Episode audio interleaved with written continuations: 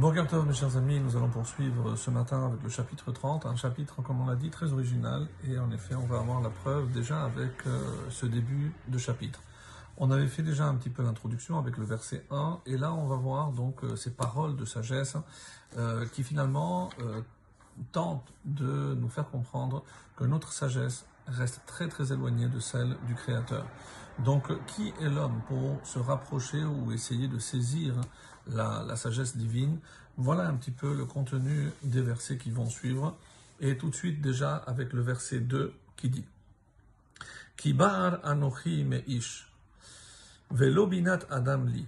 Donc, euh, on met un petit peu en exergue la petitesse de l'homme, et c'est comme ça qu'il faut le lire. Ki bar meish, car je suis trop stupide. Bar, euh, c'est aussi un peu bête, comme euh, c'est marqué d'ailleurs dans, les Tehillim. Donc, euh, ainsi c'est marqué, Ish ba'ar lo yeda, un homme stupide, il ne sait pas. Donc c'est le psaume de, de Shabbat, ma Shabbat. Donc ici, c'est pour montrer que mes ish, soit je suis plus stupide que n'importe quel homme, ou alors, c'est encore un peu plus un degré supplémentaire, qui bat la car je suis trop stupide pour être un homme. Donc je ne suis même pas un homme. Comment je pourrais m'approcher, encore une fois, d'Hachem? Velo binat et je n'ai pas l'intelligence, la compréhension d'un homme. Donc comment je peux saisir la compréhension divine? Donc tout ceci pour, encore une fois, mettre en valeur la, petitesse de l'homme qui ne peut certainement pas approcher celle de Dieu. Et ça va continuer dans ce sens-là. Le verset 3, Velo lama de Je n'ai pas appris la sagesse. Même si j'ai appris des choses, je ne pourrai jamais prétendre atteindre cette sagesse-là pour appréhender tout ce que le monde enferme comme connaissance. Vedat kedoshim eda c'est sous forme de question. Est-ce que je peux connaître la sagesse Kedoshim des saints? Et ici, comme dit le commentaire, Kedoshim Toar Vekinui l'Elokim.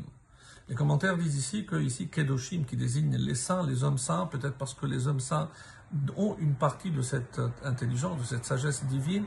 En tout cas, c'est un surnom, une appellation de Elohim, comme euh, le verset dans Yehoshua euh, chapitre 24, le verset 19, qui Elohim Kedoshim Hu, car Dieu, et on voit ici le mot Kedoshim qui veut dire saint au pluriel avec Elohim, comme si c'était donc un synonyme. Donc, je n'ai pas appris suffisamment la sagesse. Je n'ai certainement pas la sagesse d'Akadosh Baruch Donc, comment je peux prétendre être même un homme, hein, alors que même cette sagesse, je ne possède pas? Et le verset 4, un peu plus long que ce, qu'on a l'habitude de voir dans ce chapitre, dans, ce livre, et on va mettre en avant justement la différence entre un homme et Akadosh Baruch et le Créateur. Et il commence par quatre questions, donc dans le même verset, et toutes commencent par le mot mi, qui? Mi shamayim vayerad. Qui est monté au ciel et en est redescendu? Deuxième question, Mi Asaf Ruach Bechofnav, qui a recueilli le vent dans ses poings? Mi Tzarar Mayim Basimla, qui a serré les eaux dans son vêtement?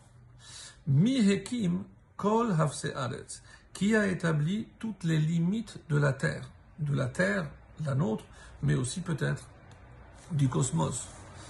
Machemo ou Machem Beno. Donc, à part après les prêtres questions, donc à qui ça se réfère Donc la référence, quel est son nom? Le nom qui peut correspondre à tout ce qu'on a vu. Ou Machem Beno. Ou alors, quel est le fils, le nom de son fils? Qui t'aida Le saurais-tu? Si je lis sous forme de questions et je continue avec les questions, qui t'aida Le saurais-tu? Est-ce que tu as une réponse à cela? Ou alors, qui t'aida en affirmation, puisque apparemment tu crois savoir. Donc, c'est certainement pas l'homme. Et on remarque ici, comme le font euh, souligner les commentaires, donc on commence par le ciel.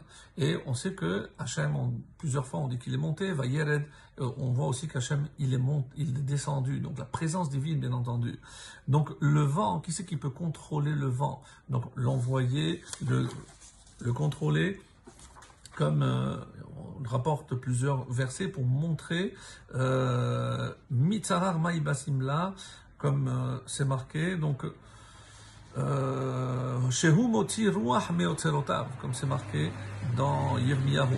Donc il fait sortir le vent de ses trésors. Donc c'est Hachem qui contrôle le vent, il peut l'envoyer, le stopper. Mitzar armaim, donc qui peut aussi contrôler les eaux? Ainsi que les limites qu'il a imposées à la terre. On remarque ici quatre éléments le ciel, le vent, l'eau et la terre. Et ça correspond aux quatre éléments de la création. Donc évidemment que c'est une allusion à la création du monde, et ce sont bien évidemment les quatre éléments de la création. Le ciel, Shamaim, ça fait une allusion à Esh, Esh parce que c'est le feu. Après le vent, c'est l'air. L'eau, c'est Maïm, et la terre, c'est Afa, les quatre éléments de la création. Et donc, et qui détient euh, justement les secrets de ces quatre éléments de la création? C'est Akadosh c'est le créateur. Donc, Peut-être que tous ces versets visent à nous faire sentir la petitesse de l'homme face à la grandeur du Créateur. Très bonne journée.